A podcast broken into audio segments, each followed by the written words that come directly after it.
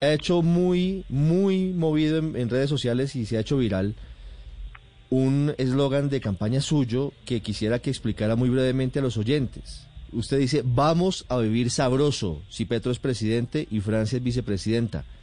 ¿Qué sería vivir sabroso para los colombianos?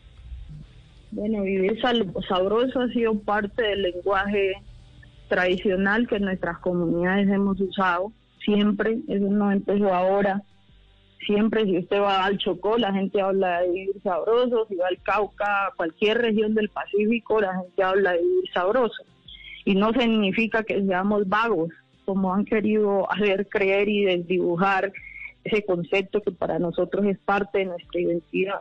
Vivir sabroso es vivir con derechos. Es vivir sin miedo.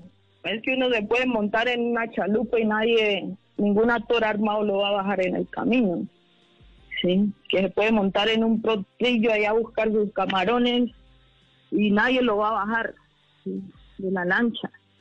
Vivir sabroso es vivir con dignidad, es poder tener garantía de derechos. Y a nosotros nos han ganado esa posibilidad. Y en medio de la escasez, en medio de no tener las garantías y la protección del Estado, la gente afrodescendiente, ¿sí? Ha usado el arte, ha usado la cultura. Nosotros hemos apagado con la música del Pacífico la violencia. Hemos silenciado los sonidos de los fusiles con la marimba, con el bombo y el WhatsApp. Y eso para nosotros es vivir sabroso, es vivir con alegría.